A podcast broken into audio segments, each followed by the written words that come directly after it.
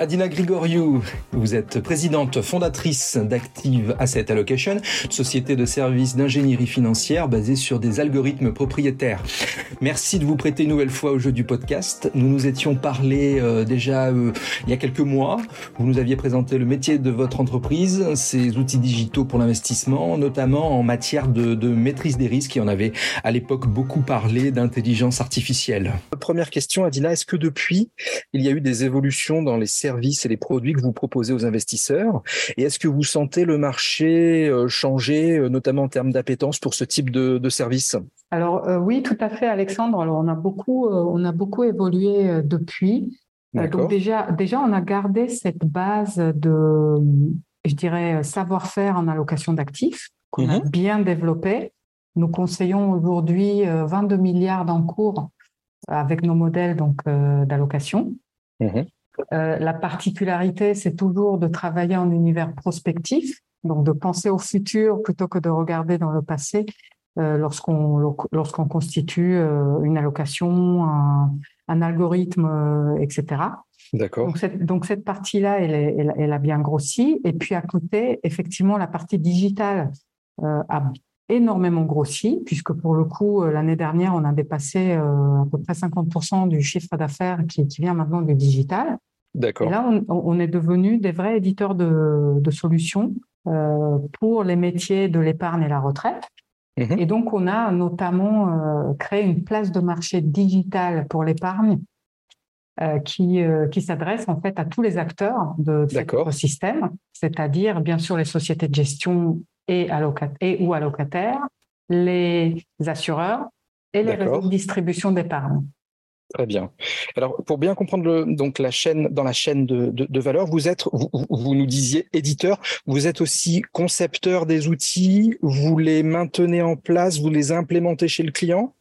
Alors, et, donc exactement, on est, on est Mhm. concepteur des produits et en fait, ce qui fait notre force, c'est que nous avons bâti vraiment sur tous- tout, tout notre savoir-faire d'ingénieur financier et nous avons en fait encapsulé ce savoir-faire dans des API D'accord. euh, et donc dans une plateforme euh, digitale, mais tout ce qui, toute la partie calculatoire de la plateforme est faite par des ingénieurs de recherche et non pas des informaticiens.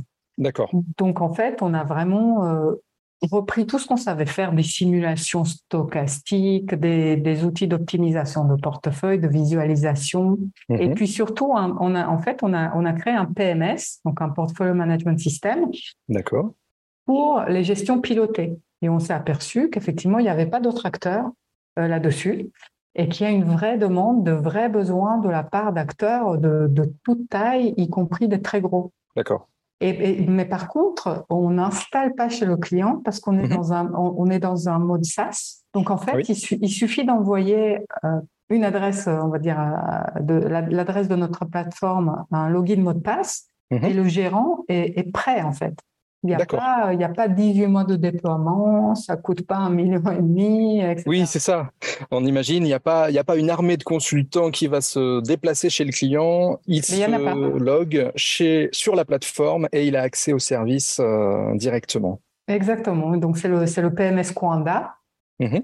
Et ça, ça permet vraiment de fluidifier les interactions entre les, donc les acteurs de l'épargne pour leur éviter en fait de, de faire ce qu'ils font aujourd'hui, c'est-à-dire des échanges par mail, de fichiers Excel. Oui. Et ça devient assez, euh, assez compliqué en fait de tenir à jour des univers d'investissement, de, de, de- de suivre le- la bonne im- implémentation des règles qui ont été fixées entre l'assureur et le gérant, etc. Merci d'avoir fait le, le, le, le point donc sur l'évolution de votre activité. Une des grosses euh, actus, si je puis dire, c'est le lancement d'un nouveau fonds action 100% ETF. Alors c'est pas c'est pas vous qui qui lancez le fonds. Vous allez nous dire le fonds il est créé par une société de gestion qui s'appelle Laillé-Bordier Acer Finance, mais qui va s'appuyer sur votre expertise. C'est bien ça? Tout à fait. Et donc, c'est comme vous, comme vous venez de le dire, un fonds euh, alors action, Mhm. 100% ETF, D'accord. qui s'appuie donc sur notre expertise euh, d'allocation d'actifs. Et alors, c'est intéressant parce que ce fonds intervient, euh, le, le lancement de ce fonds intervient trois ans après le lancement d'un premier fonds euh, qui s'appelait Arbo, qui est un fonds d'allocation multiclasse, toujours investi en ETF. Et donc là, les, nos, nos investisseurs ont voulu une version plus, on va dire, plus punchy du mhm. modèle. Et donc, on l'a appliqué sur, un, sur ce fonds 100% action. D'accord. Donc 100% action, mais pas titre vif. C'est-à-dire que c'est un fonds, un fonds de tracker finalement. C'est un fonds de tracker, et là on s'appuie sur l'expertise en fait de nos. On, a on a fait un on va dire un partenariat avec euh, quatre gros fournisseurs européens. Oui, on en avait parlé. D'accord, très bien. Donc on, on, relie un peu. Donc Amundi, BlackRock, euh, BNP Pam et Invesco. Mhm.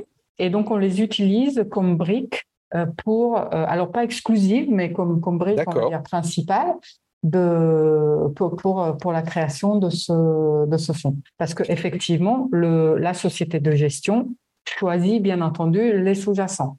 Donc, bien sûr, ce sont eux qui vont choisir. De la, exactement. Nous, on travaille au niveau de l'allocation. Par contre, mhm. toute la partie implémentation euh, et puis suivi, toute la partie vraiment gestion est faite par, la, par la société de gestion.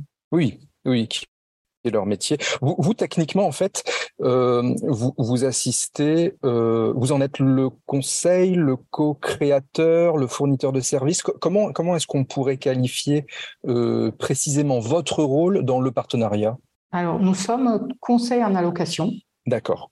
Donc, nous, avons, nous avons créé le modèle, nous, avons, mmh nous l'avons testé sur des milliers de scénarios prospectifs. Mmh et donc, ça, voilà, on, est, on, a, on a choisi, euh, on va dire, euh, les, les, classes sous-classes, euh, enfin, surtout les sous-classes, là, en, l'occurrence, puisqu'on est sur des actions sur lesquelles on allait, on allait se, se, se focaliser. Alors, ça, cette partie-là, d'ailleurs, est faite en, en collaboration avec le gérant. On a un petit peu changé les, les sous-classes d'actifs en cours de vie. Euh, c'est intéressant d'avoir en fait le retour du gérant qui lui est dans le marché.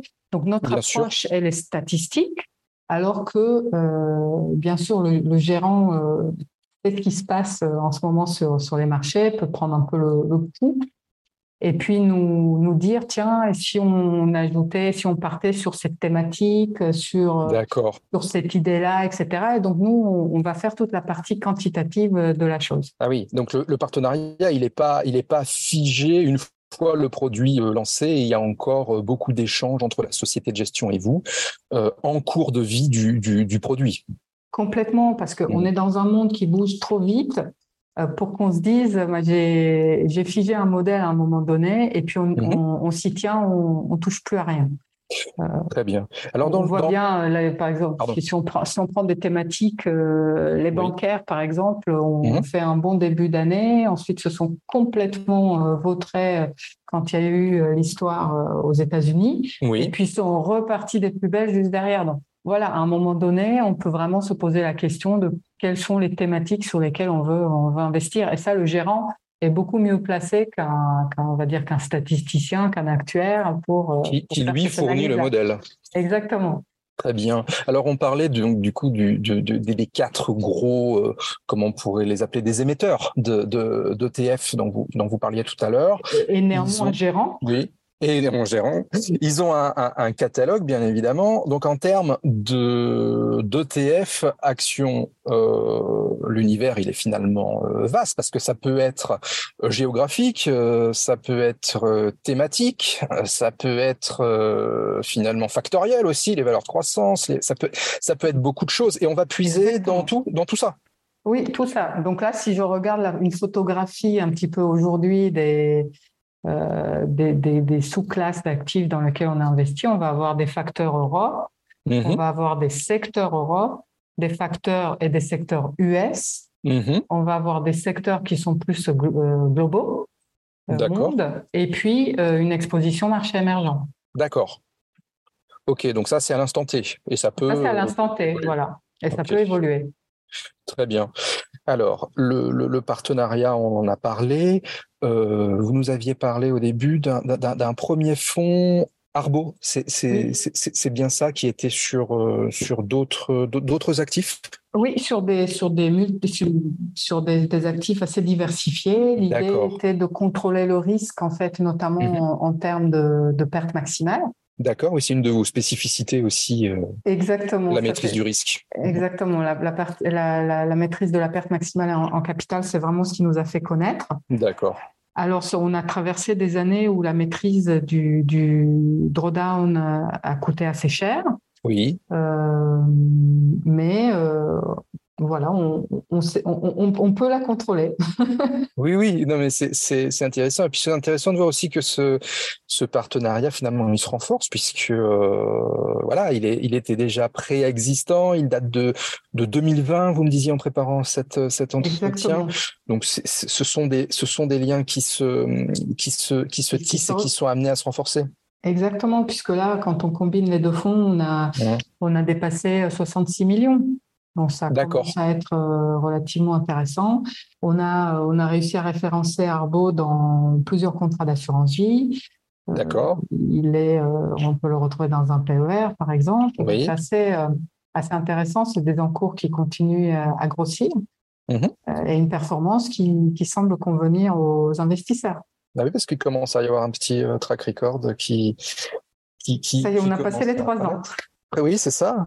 Euh, si on revient au fonds 100% euh, action euh, sur fond de fonds ETF, là, au niveau commercialisation, quels sont les, les, de distribution, les ambitions Comment tout ça va se, passer? Alors, l'ambition, déjà, Laillé Bordier, à sa finance, a son propre, on va dire, circuit de distribution. D'accord. Ils font, euh, ils font notamment des portefeuilles pour, euh, pour des clients privés.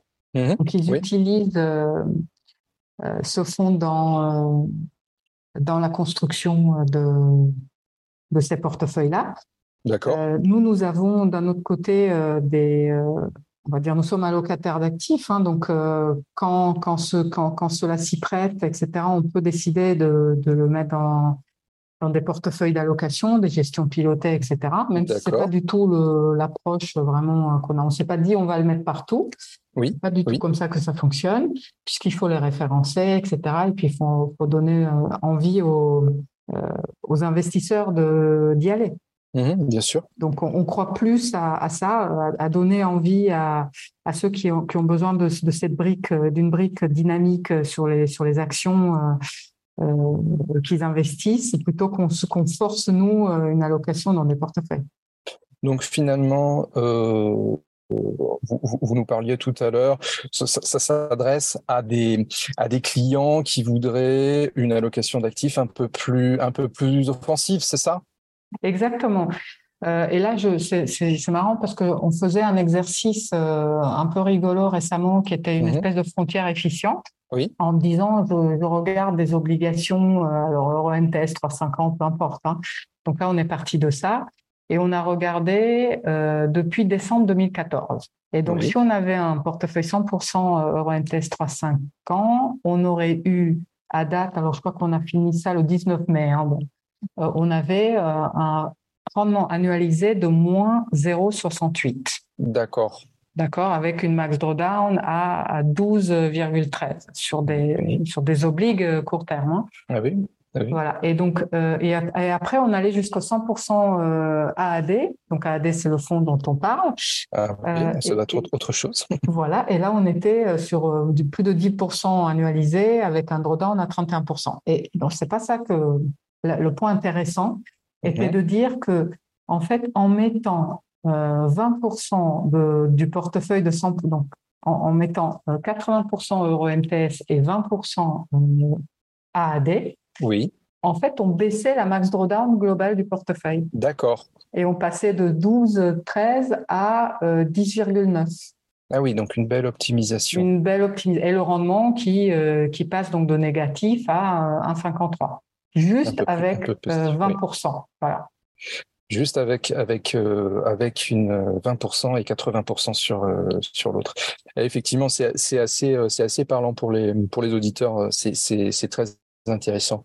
Mais merci beaucoup, merci beaucoup Adina, parce que c'est vraiment, je trouve, un bel exemple de, de partenariat entre une maison de gestion et une société d'ingénierie financière euh, axée sur le digital, vraiment comme euh, comme la vôtre. Et, et, et, merci de nous avoir présenté ce, ce cas d'école.